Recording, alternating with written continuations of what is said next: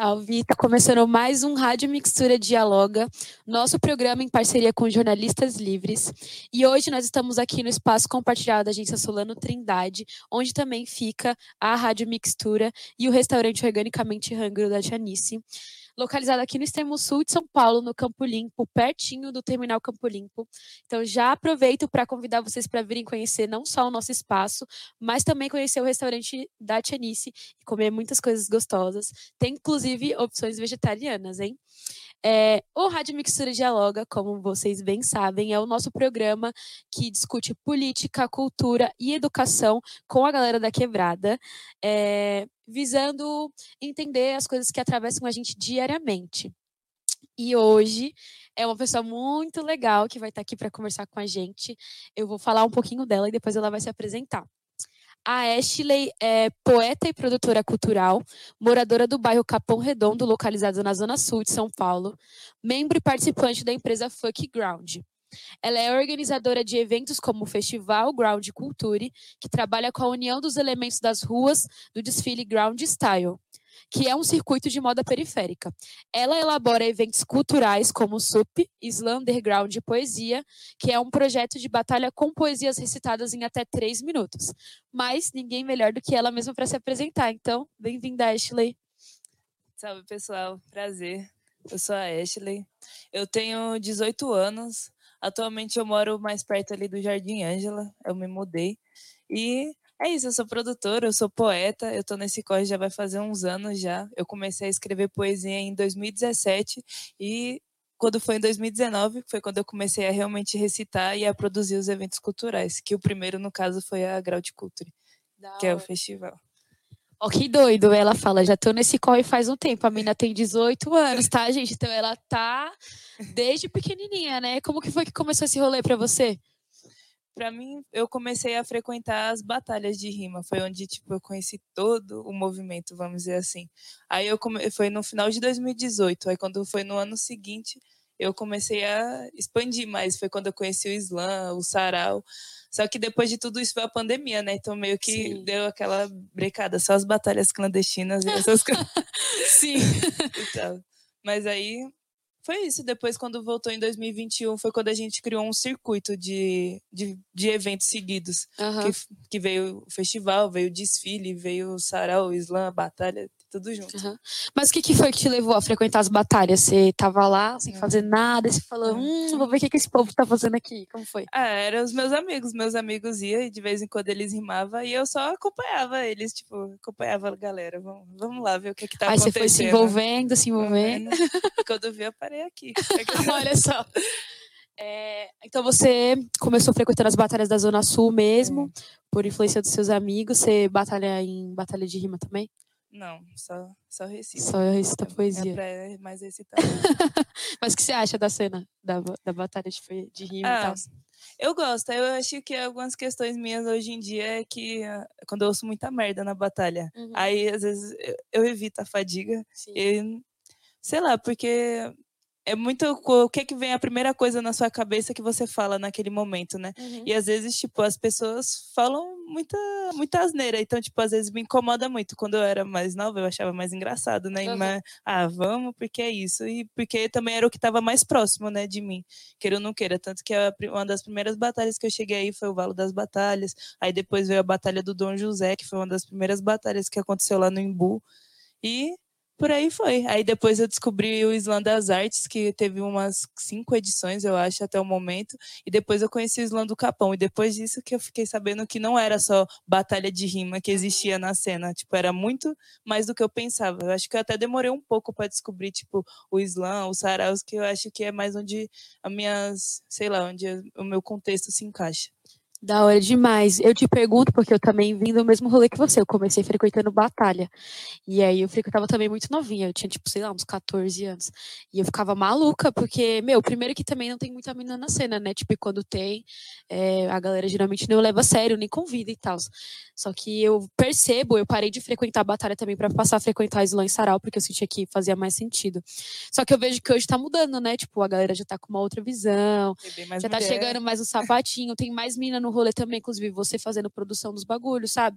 Então acho que é diferente, acho que já é uma, uma geração que pensa diferente as batalhas, né? Tipo, tem a Batalha da Dominação, que a gente até comentou no, no programa passado. Você já chegou aí na Batalha da Dominação? Não, nunca cheguei, mas eu tô eu tô marcando na minha agenda pra eu ir lá, mas é, eu acho muito da hora, tipo, ter uma batalha só voltada pras minas, porque é, tipo, é longe, né? Mas eu uhum. acho que deveria ter mais movimentos assim, mais pra cá. Sim. E aproveitando, a gente tem um roteirinho aqui, né, pra gente não desviar muito dos assuntos, mas eu queria que você falasse um pouco sobre o seu lado ativista, principalmente nas suas poesias, né? É, não sei se a galera que tá assistindo já conhece seu trampo, mas você tem um trampo muito ativista, né? Mesmo você fala de diversas pautas de uma forma bem política, você se posiciona muito politicamente nas suas falas. De onde que vem isso? Tipo, você sempre carregou isso com você? Como que rola isso para você, tipo, esse rolê ativista? Eu acho que para mim começou quando eu comecei, eu comecei a me questionar sobre certas coisas, tipo, nossa, mas por que se a pessoa mesmo fazendo isso certo, ela é desmerecida moralmente, né? E eu tenho uma questão muito grande, tipo, dessa minha dessa minha mistura, dessa misoginia que existe, para mim é uma, foi uma questão muito grande desde pequena, sabe? Tipo, ah, mas você é branca ou você é preta, tá ligado? Tipo, então por que, que as pessoas te julgam e apontam coisas em você? Então por que você sofre determinados preconceitos, tipo, a vida inteira, que foi uma coisa que aconteceu a vida inteira e só quando eu realmente comecei a me permitir fazer certas coisas que eu entendi certos preconceitos que vinham sobre mim, uhum. sobre ser mulher, sobre já ter sido abusada, uhum. sobre tipo ter ter essas questões de tipo sofrer racismo, mas não ser considerada uma pessoa preta. É, eu acho que eu carrego disso e tipo tirando essa violência policial, todo esse negócio, e depois que eu conheci o movimento das Mães de Maio, sobre todas essas questões, tipo, eu ainda acho que eu sou suave em relação uhum. a isso. A, a, líder do movimento fala que era para a polícia simplesmente deixar de existir, né? Uhum. Eu concordo com ela. concordo. mas, mas eu acho que vem disso, de ter um posicionamento, sabe? De realmente agora entender de onde eu vim, de onde meus pais vieram e qual é o uhum. contexto do país que eu vivo. Sim. Você acha que o movimento do hip hop te ajuda nesse rolê de conscientização, de tipo saber seu lugar, saber também para onde ir? Você acha que tipo tem a ver com isso? Ah, com certeza. Eu acho que foi o, o estopim, tipo, da, da minha mente. Uhum. Porque antes eu queria seguir outras coisas antes de realmente querer ser artista. Eu queria lutar por causas, mas eu não tinha realmente uma consciência porque eu queria lutar sobre aquelas causas. Uhum. E o hip hop foi o que abriu isso para mim. É, hip hop, mano, na quebrada transforma, né? Eu acho muito surreal, porque é a gente junto se movimentando por um rolê que não necessariamente são as mesmas pautas, mas a gente se encontra em muitos lugares, né? Tipo, sendo da periferia e estando no hip hop.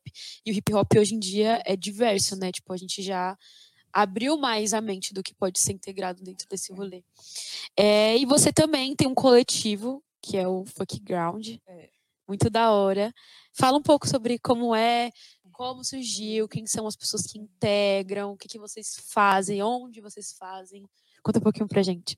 Ah, a Folk Ground, ela surgiu antes de ser a Folk Ground, a gente tinha um coletivo que se chamava Controverso. Só que aí outras pessoas que também fazem parte do coletivo criaram a Folk Ground. Tanto que esse nome surgiu de um rolê aleatório, tanto que a gente tem até umas questões sobre esse nome hoje em dia, porque é um palavrão, né? Sim. Então, para registrar, para você jogar no Google, tipo, não, a gente tem umas questões, mas tudo bem, né? Hoje em uhum. dia a gente carrega com orgulho, mas pensando sempre. É, mas ele surgiu surgiu em 2019. Foi quando a gente começou a mais se encontrar mais e antigamente a gente era só bem mais focado em relação às músicas, tipo era a música e as nossas apresentações e a gente saía por aí de batalha em batalha se apresentando. Só que aí, tipo, quando depois teve a ideia de fazer, começar a fazer evento, né? Tanto que a Grau de Culto era, era só um evento, tipo, para os artistas irem lá e cantarem. Era, uhum. tipo, várias bancas que ia lá e cantava e só. Hoje em dia, não. Quando a gente retornou em 2022, foi aquele negócio de fazer, tipo, juntar os quatro elementos e fazer tudo aquele maior. Sim. Quando chegou na metade do ano, foi quando a gente decidiu que a gente queria tomar outros passos. Foi quando a gente quis criar o slam, criar o sarau, criar a batalha. E foi isso, a gente foi indo. Aí também veio a ideia do desfile, porque o desfile surgiu na Grau de Culture que era só para ser os brechó. Eu só chamei alguns brechó, não teve ensaio, não teve nada, e eles desfilaram, até que, tipo, o desfile se tornou algo maior, que eu trabalhei bem mais, e foi uhum. um dos eventos que eu mais me burocratizei, assim, sabe? Sim. Da hora você tocar nesse assunto, porque a gente comentou aqui no início que você é produtora cultural, né, com 18 anos, é, e aí, tipo, desmistificar também esse rolê do que é você produzir cultura, né, que não é, tipo, só as grandes massas que produzem cultura, não é só o Lula Palusa que é cultura, né? E você realizou, vocês realizaram vários rolês na quebrada. Acredito que sem ter muito acesso às burocracias, né, tipo fomento ou editais e tudo mais. Então, vocês foram se virando com o que tinha, não foi? Tipo, vocês se organizaram dessa forma? É, a gente tem um caixinha que foi quando a gente conheceu um, um produtor musical que ele é o Nomu.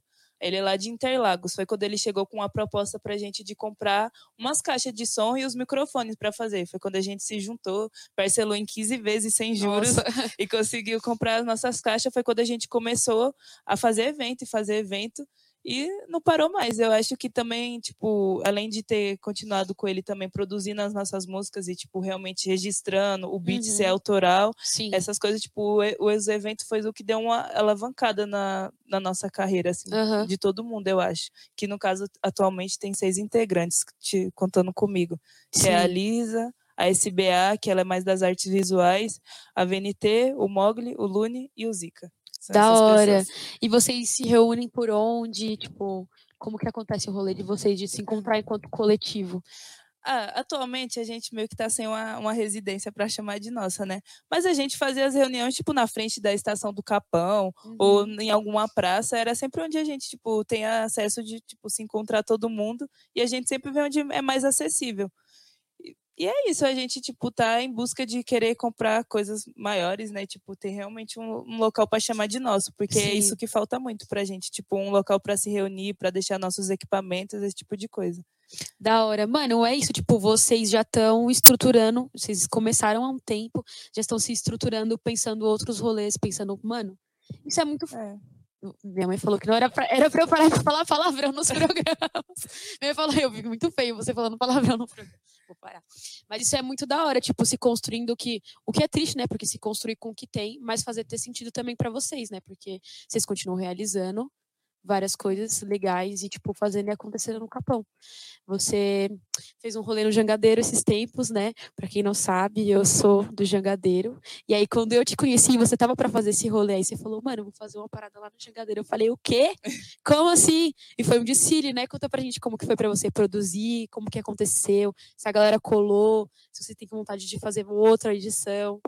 Ah, a ideia do desfile era, tipo, no começo foi só os brechó, né, de Silano, tudo meio desorganizado. Foi quando, tipo, eu conheci a Thaís, que ela é agora tá, ela é uma das cabeças do desfile junto comigo. Foi quando a gente quis também transformar esse tem o nosso desfile, que ele tipo da coleção, né, a coleção do desfile sim, e tem a competição dos brechós, que são atualmente vão ser seis, sete brechós que vão competir entre si. Ano passado foram cinco, para tipo decidir quem iria ganhar a competição, que no caso nos termos que a gente colocou, né, que a ideia do desfile do ano passado foi primavera-verão. Olha que da hora. Aí esse ano a gente quer fazer do outono e inverno para depois Foda. expandir mais a mente. Uhum. Mas foi muito da hora, tipo, colou bastante gente, foi bem mais, tipo, foi bem desgastante para falar a verdade. Foi algo que tava ali, tava ali. E foi quando a gente estava fechado com a ONG lá no Jangadeiro. Ah, que sim. nessa ONG ela tem, tem a casa, tem a garagem e tem a laje. A gente uhum. fez o desfile na laje. E foi tudo muito lindo. Não tinha um, exatamente um palco, uma iluminação sim. de última qualidade. Mas foi muito da hora, deu tudo certo. Antes de começar o, a competição, teve o sarau, que é o nosso sarau, o Sarau Fala Memo, junto com o Sarau Resistência, que acontece ali no Santa Olha, Breja.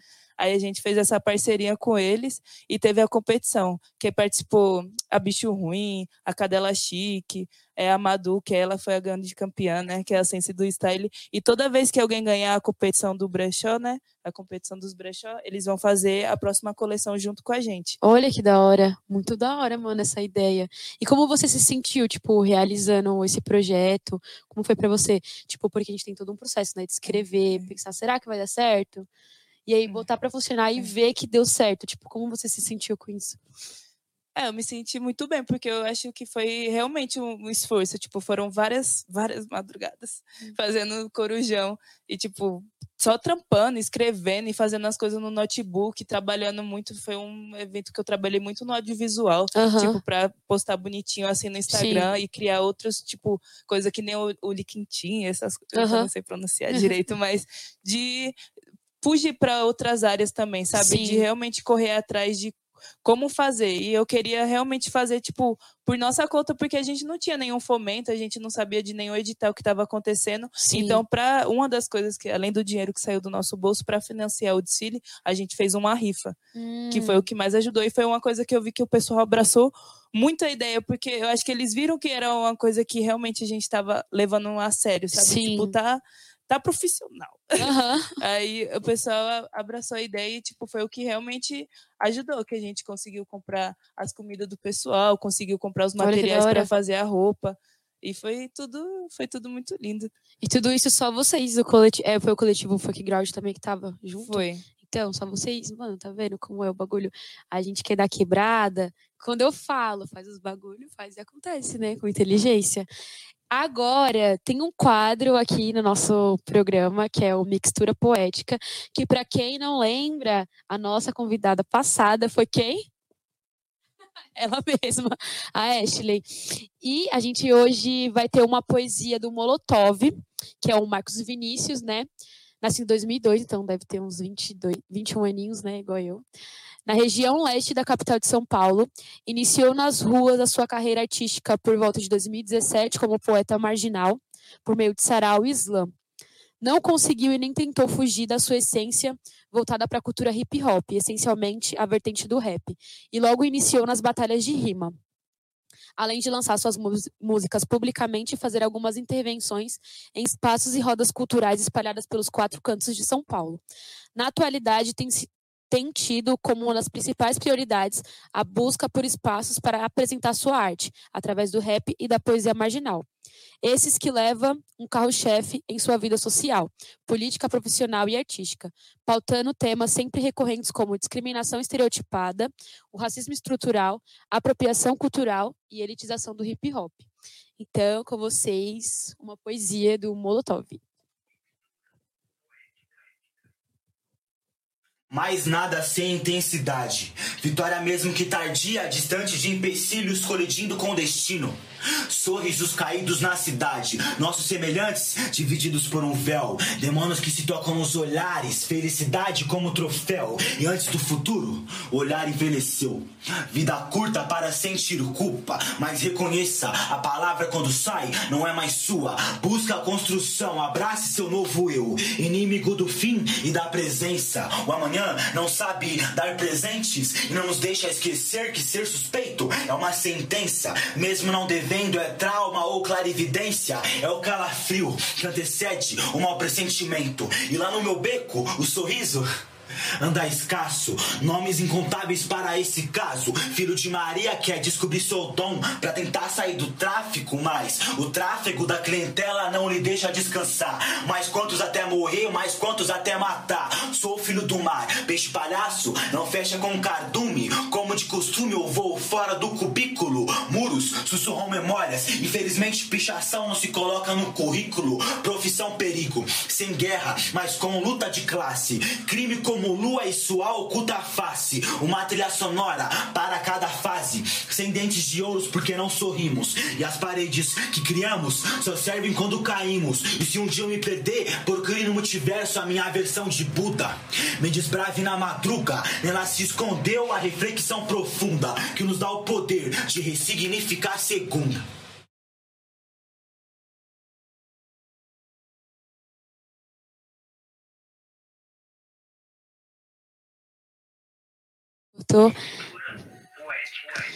Da hora demais. Esse é o Molotov.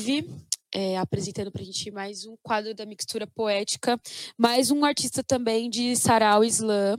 E coincidentemente, não coincidentemente, né? Porque a, a o povo da cultura, né? É assim, ó, todo mundo se conhece, ainda mais no sarau e nos slams, né? E a Ashley conhece ele. Então, ela vai falar um pouquinho sobre ele também, para contextualizar para a gente quem é o Molotov. Ah, o Molotov, ele é um mano, ele é muito firmeza. E eu, tipo, o nome desse livro, essa poesia tá no livro dele, no livreto, que é o Sorrisos Minguantes. Ele até me deu um de presente quando eu ganhei o Islã do Tabuão, que a gente tava competindo junto. E eu acho que ele, tipo, é algo muito natural também. Até na hora dele vender, assim, tipo, os livretos dele, eu acho ele uma pessoa muito desenrolada. Sim. Eu acho que, tipo, ele tem uma presença muito foda quando ele tá recitando. E, tipo, e ele sabe atuar muito bem a, a voz dele, sabe? Uhum. Tipo ele é uma pessoa da hora, verdade. Então, fica o convite aí para acompanhar o trampo dele também, é, seguir nas redes, que também é importante, né? Dar aquele salve nas mídias e também acompanhar ele quando ele estiver aí no sarau, nos slams. Tá Contratar o trampo dele também, né? Para quem está aí nas casas de cultura, no centro cultural, fazer o rolê acontecer. E aí, para mudar um pouquinho de assunto, que eu não vou falar que eu ouvi no meu ponto, porque eu te conheço. de onde que surge a sua relação com a moda? com a moda, eu acho que eu era uma pessoa muito presa a algumas coisas, sabe? Tipo, e eu sempre fui muito, ai, sabe, julgada pela roupa que eu tava usando, ou sei lá, algumas coisas chegar, ah, você tá parecendo uma Maria Mijona. Ai, meu Deus. Esse tipo de coisa. Então, eu acho que para mim hoje em dia do jeito que eu me visto é algo muito libertador. Eu acho que as pessoas também merecem ter esse tipo de liberdade, sabe? Tipo, é uma coisa de você usar uma calça que fica apertado em você que você tá ali morrendo, mas mesmo assim você vai usar, porque é isso, faz parte da estética e todo mundo quer que você se vista, se vista assim. Uhum. E aí, então, também a sua relação com a moda tá ligada ao hip hop. Ah, é. que você é mó style, né? Ah. ah eu gosto de roupa larga. Hoje em dia eu prefiro de verdade, porque eu acho que eu já me apertei muito por causa de, de outras coisas e porque para ver aquele modelo padrão, aquela coisa das multinacionais aplicarem uhum. aquela estética, sabe? De Sim. sempre você estar tá muito feminina, é, menina, e essa roupa é sua, tá ligado? Sim. Essa roupa é feita para você, no caso. Sim. Quando não, né? Quando qualquer um pode usar Sim, qualquer coisa. Exato. O que se sentir bem, né? O que é. fizer sentido. Aí a gente preparou uma perguntinha para você, que é: numa entrevista, é, aquela estilista que ficou bem conhecida dando dicas de moda na Rede Globo, a Glória Calil, dizia que a roupa boa é aquela em que a gente se sente bem. Você concorda com essa afirmação? Concordo. Eu acho que. Não, eu acho que a gente tá bem influenciado pelo que, que a gente se sente bem, né? Sim. Mas eu acho que se sentir bem é, tipo, falar, não, eu não. Sei lá, hoje tá frio, por exemplo. Tipo, não vou colocar uma roupa curta porque é isso eu quero coisar e. Sei lá, quero me sentir bem, mas mesmo assim eu tô passando frio. Eu já fiz esse tipo de coisa, sabe? Uhum. De usar uma determinada roupa, tá ali passando frio pra, sei lá, não, não vou colocar um casaco porque eu quero estar assim. Hoje Sim. em dia eu não, eu não me colocaria mais nesse tipo de situação, sabe? Uhum. Ou colocar uma. Ou, tipo, alguém dar um palpite sobre a roupa que eu tô usando e eu ir lá mudar e não me sentir bem com a outra roupa Sim. que eu coloquei. Acho que vai muito de se sentir bem, de estar tá em Sim. paz, assim. Eu... eu acho que pra, pra gente que é mina, assim, é uma. É muito revolucionário você desviar da pressão estética, né? Porque é o tempo todo, em qualquer lugar que você tá, você tá sendo vigiada. E aí, não só, tipo, pelo seu estilo, mas, tipo assim, se você tá se enquadrando. E também tem esse rolê, porque independente do lugar que você esteja, você vai sofrer uma pressão estética para aquilo. Então, tipo, até as minas no hip hop também sofrem uma pressão estética para se vestir de um determinado jeito, né? Tanto que hoje em dia tem todo aquele rolê de, tipo assim, as minas pretas que são consideradas chiques e bonitas são as afroparts, né? Que é tipo aquelas unhas, tal, cabelinho sempre na régua e tudo mais. Eu acho que fugir disso também é uma, uma questão política, né? Porque você se posiciona, você fala, não, eu vou me vestir do jeito que eu quiser e eu vou estar tá linda. E é isso. Porque ser, ser linda é você se sentir bem, né?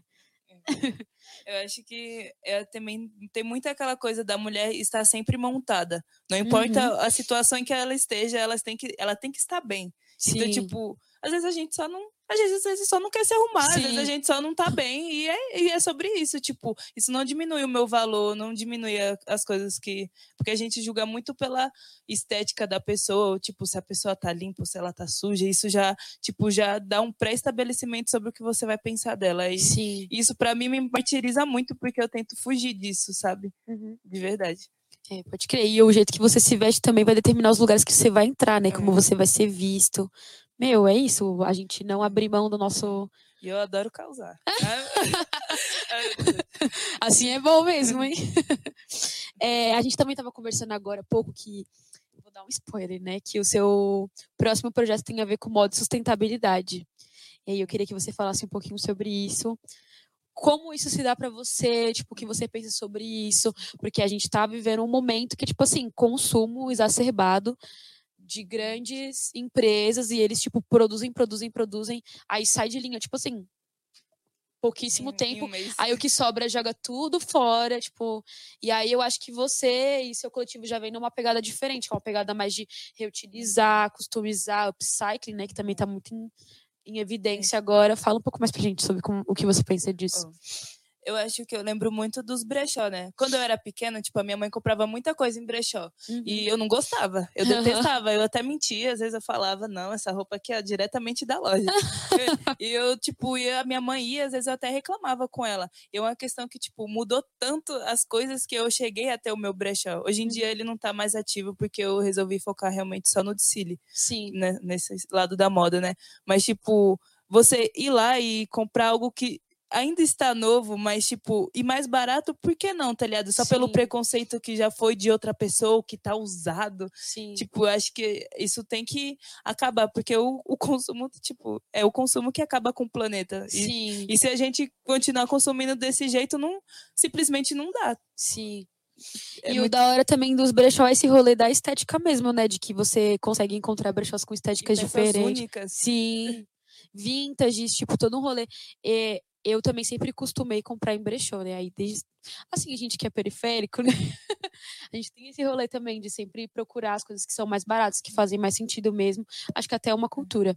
E aí, é, hoje em dia, acho que está muito mais em alta e de uma forma muito mais bem recebida, né, pelas pessoas, o rolê do brechó, é. até por conta do próprio upcycling, por conta da customização e tipo a internet também ajudou muito isso, né? Tipo, a popularizar os brechós. mais autoral, né? Tipo, da Sim. pessoa, assim, da pessoa dar a cara dela e de conseguir fazer o que até se sustentar. Tem gente que sustenta, se sustenta só do brechó, tipo, e eu acho isso incrível, de verdade. Tipo, é, não é uma coisa, tipo, a pessoa às vezes ela cria a marca dela através Sim. disso. E tirando que acho que não, a gente não deve se limitar só à roupa. Tem, tem, por exemplo, tem um. É como se fosse um véu, assim, da Erika Badu que ela fez que é só de tampinha de, de garrafa. Uhum. Muito lindo. Tipo, aquilo é estética. Ela lançou uma moda e começou uhum. com coisas reutilizáveis. Sim. Eu acho isso é o futuro. É o futuro, definitivamente. Pra, é pra Nike eu não sei, mas para mim é o futuro. Fala mais o que você pensa sobre estética. Então, tipo, o que, o que é estética? Principalmente para você que é uma pessoa periférica. Estética. Eu acho que é colocar o seu ponto de vista sobre algo visual. Uhum. Não necessariamente visual, né? Que a estética também pode ser auditiva, essas coisas, mas, tipo, acho que focando mais nessa parte de ver, é, eu acho que quando você coloca a sua opinião ou seus conceitos sobre aquilo. Sim. Você se preocupa bastante com essa estética? Ah, acho, não sei, para falar a verdade. Parei para pensar nisso, mas acho que eu, hoje em dia, eu quero talvez transparecer alguma coisa. Eu Sim. acho que de, talvez de onde eu vim ou o que é que eu represento, acho que isso se aplica a essa estética. Da hora, porque eu acho que, tipo, a estética tá muito ligada a isso, ao que eu represento e de onde eu vim. E eu acho que isso é muito importante, porque, como eu falei na, na, nossa fala passada, eu acho que as roupas que você usa também determinam os lugares que você vai entrar. E é tipo, isso é sempre é. muito nítido, né? Porque existe um código. É. E às tipo... vezes eu sou menos importante pro não estar tá encaixado naquele padrão e não vou poder entrar nesse lugar. Uhum. E aí é esse rolê de não abrir mão da sua estética. E aí, quando a gente, a gente que é da preferente tem uma estética muito específica, né? E muito única também, que é linda. E que hoje em dia também tem sido mais valorizada, mas que sempre foi marginalizada. E aí, quando você faz questão de mostrar isso, eu acho que faz muito é. sentido, né, pra gente no mundo. É.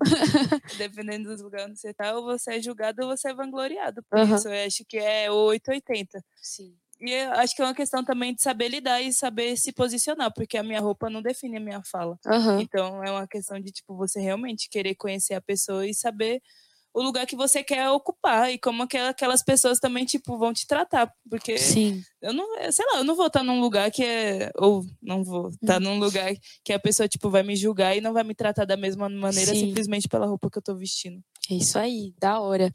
E aí falando ainda sobre moda, uma pergunta bem política agora certeira. A gente sabe que a indústria têxtil tem muitos problemas como o trabalho escravo. Como você vê isso? A China, entre outros países, produz muito, tornando muitas vezes difícil competir com indústrias nacionais. Fale para a gente como está essa questão hoje. Oh, uma vez eu li um livro que se chama A História das Coisas, que fala que se todo o planeta consumisse que nem os Estados Unidos, a gente ia precisar de cinco planetas Terras para conseguir se tornar, tipo, continuar existindo, sabe? Uhum. Do jeito que é. E eu acho que é o consumo, tipo, extremamente exagerado. Eu percebo um exemplo na minha mãe, ela é uma pessoa muito consumista. Tipo, parece que quanto mais melhor. E se você tem um, você não tem nenhum. Se você tem dois, você tem um, tá ligado? Uhum. E, tipo, eu acho que é só um.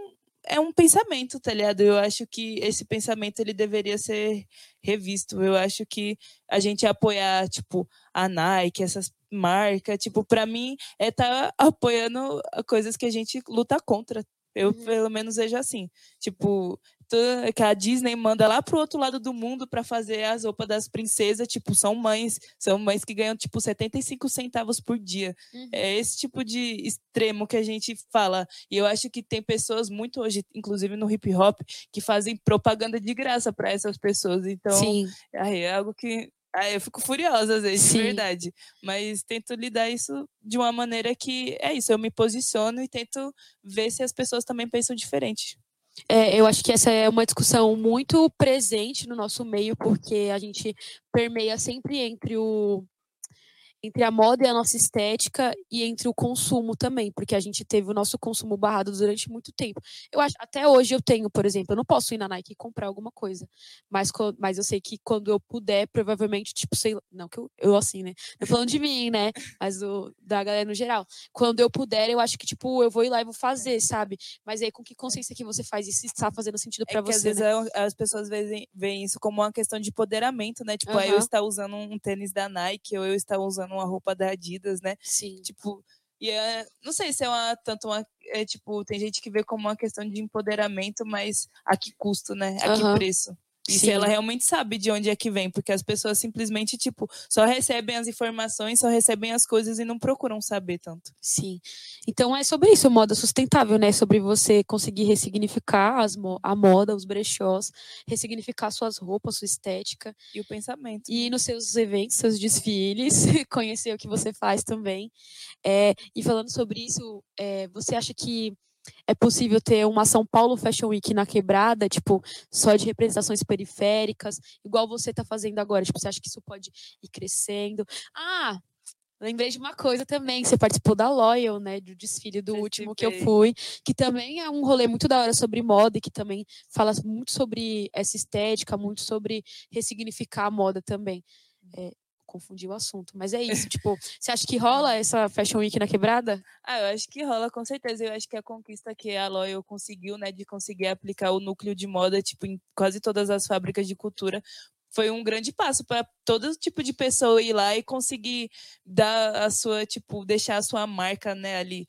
Eu acho que, e além disso, está surgindo muita muita, tipo, desfile de moda da quebrada. E às vezes são pequenos, às vezes acontece ali, até ali, mas tá acontecendo. Então, tipo, eu penso que todas essas pessoas, inclusive, tipo, se juntar todo mundo e fazer um grande, um grande desfile, só que, tipo, pro lado de cá, porque a gente sabe que é moda elitizada. E a gente sabe que um, no, no São Paulo Fashion Week da vida não é eu, eu e você que vai entrar uhum. lá.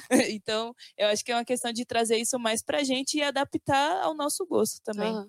Perfeito. Acho que no, no nosso próximo desfile a gente também quer falar muito sobre a moda sustentável. Tipo, não quero evitar, tipo, os tecidos que não forem comprados, quero que seja, tipo, tudo reaproveitado, sabe? Sim. É isso, é o que você falou sobre já existirem pequenos movimentos.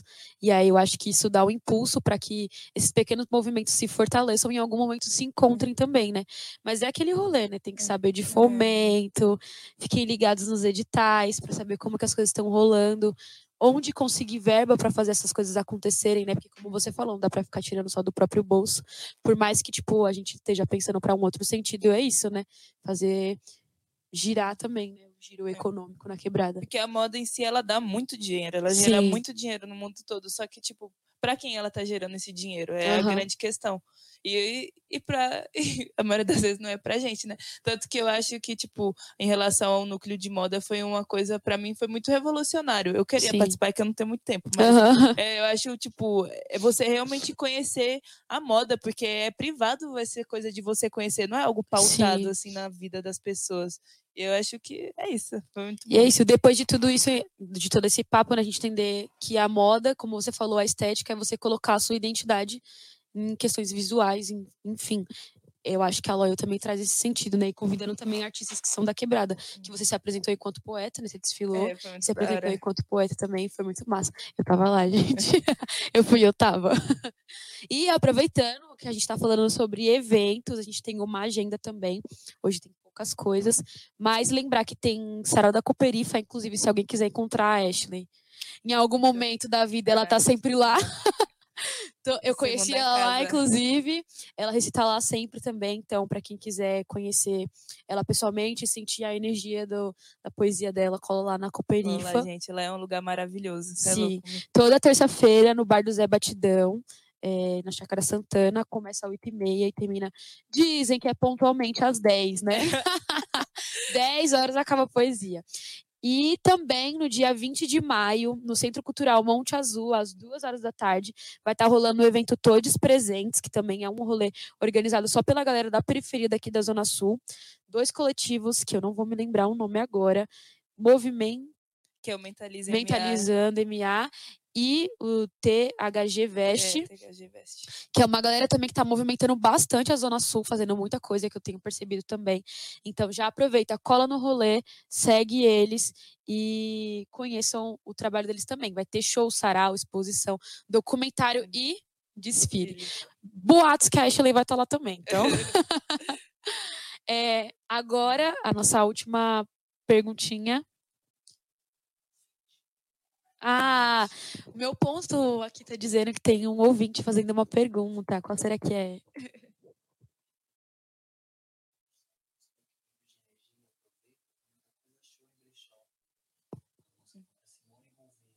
Simone Gouveia mandou um comentário falando que dá para lavar a roupa com sal grosso para renovar a energia da peça, porque tem gente que não compra por conta desse rolê, né? Que não sabe quem usou, não sei o é. quê. A minha tia, ela tem esse preconceito por causa disso. Tipo, ah, as energias que ficam na roupa, não sei o quê.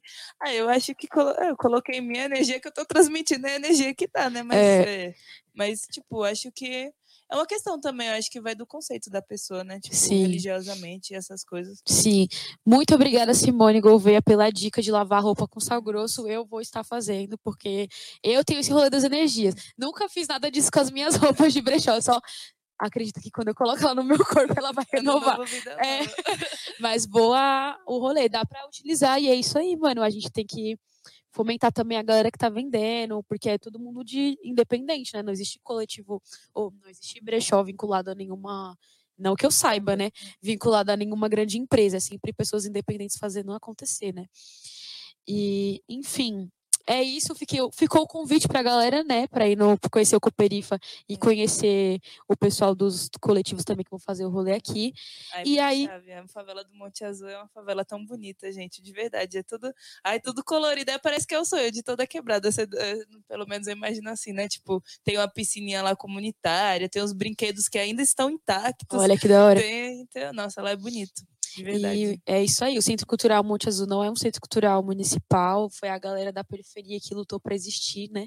Fez e aconteceu, e hoje em dia continua movimentando também fortemente o Centro Cultural com vários eventos, vários rolês de graça para a periferia, né? E o Mentalize MA também está fazendo vários rolês. Inclusive, esse, esse final de semana agora teve o sarau que eles fizeram, foi muito lindo. E, tipo, Sim. eu acho que é isso, eles tentam ressuscitar essas culturas que às vezes se perde, né? Tipo, com uhum. toda a tecnologia, com todas essas Sim. coisas que estão dando hoje em dia para as crianças, essas culturas estão ficando cada vez mais distantes dela.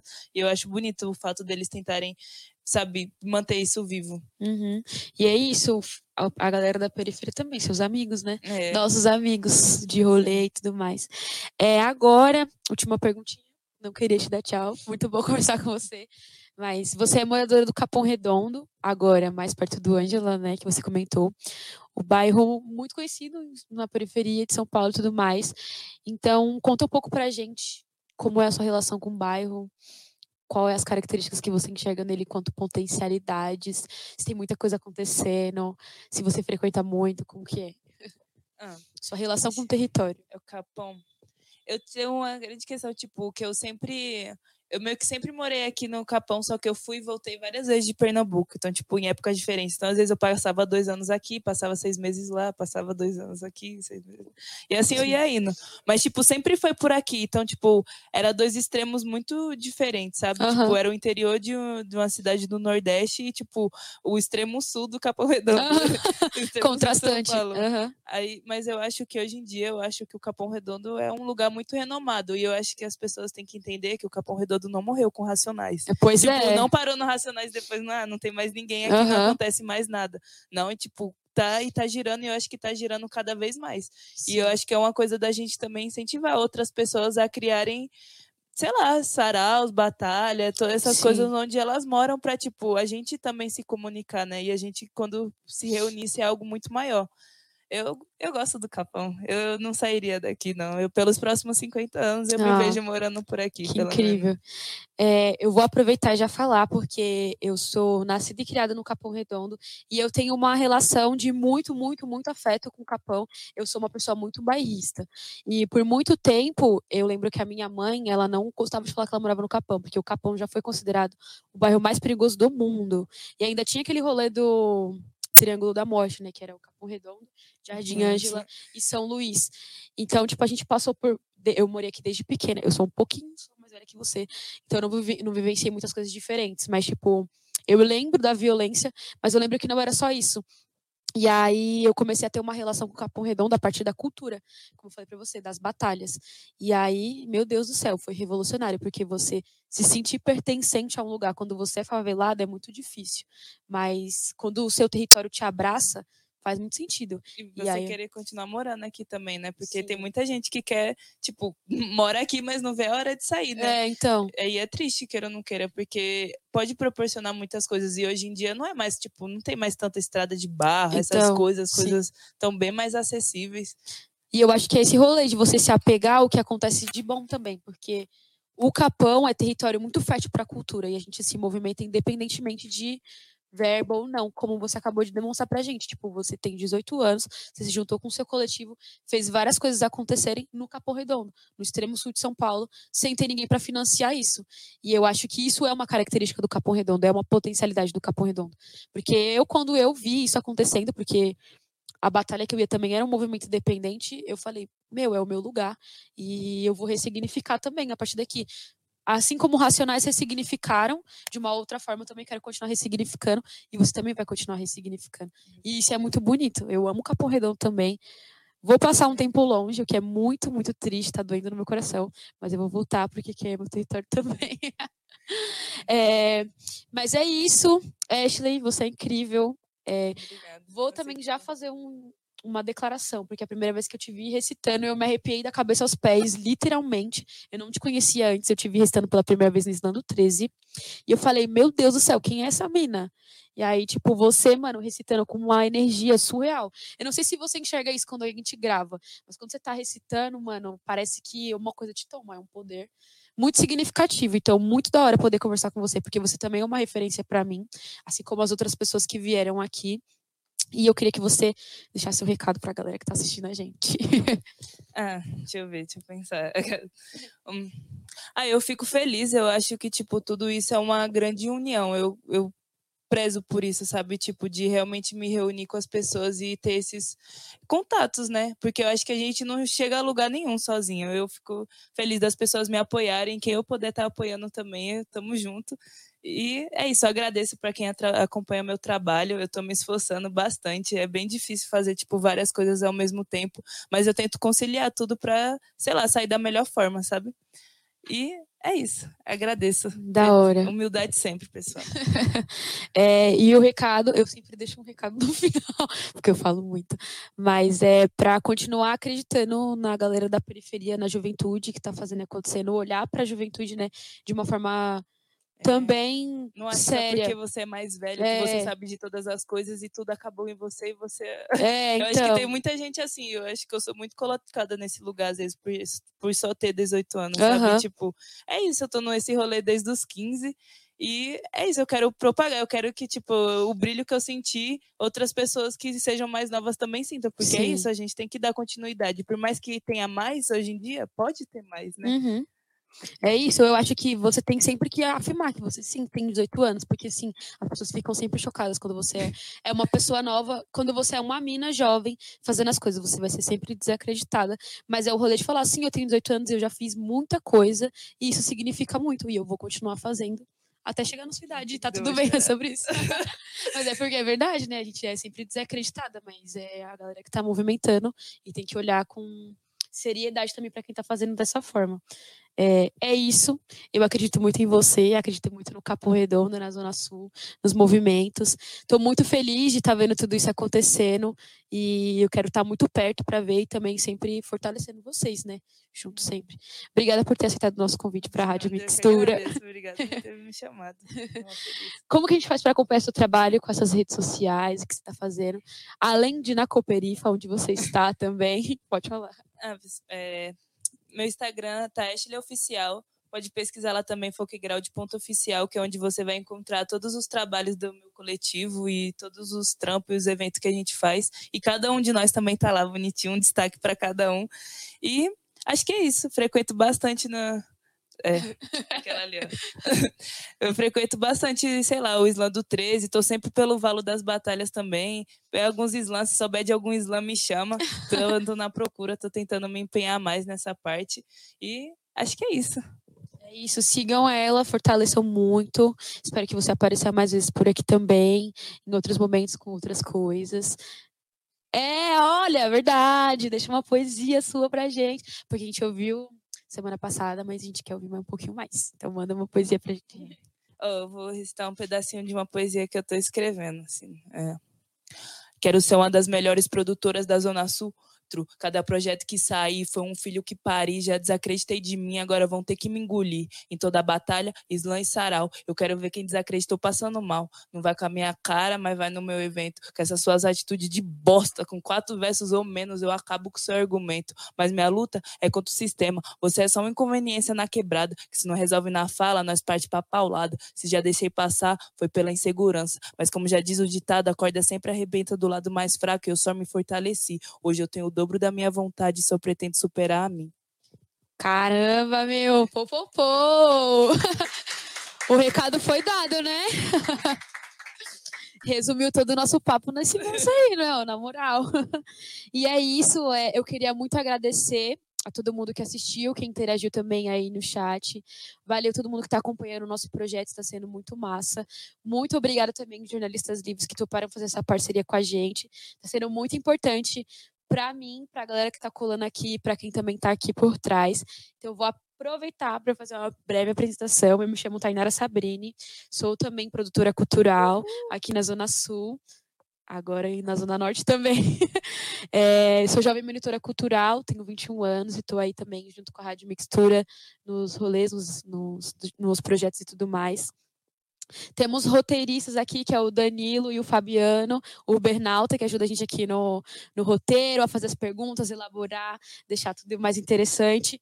Johnny Bigode na mesa dos cortes, que também é DJ, ele é muito foda, então também acompanha ele lá nas redes, dá um salve. O Fábio, que está no áudio, sempre também fortalecendo. O Dico, que é o nosso diretor elaborador do projeto também, ele é muito foda.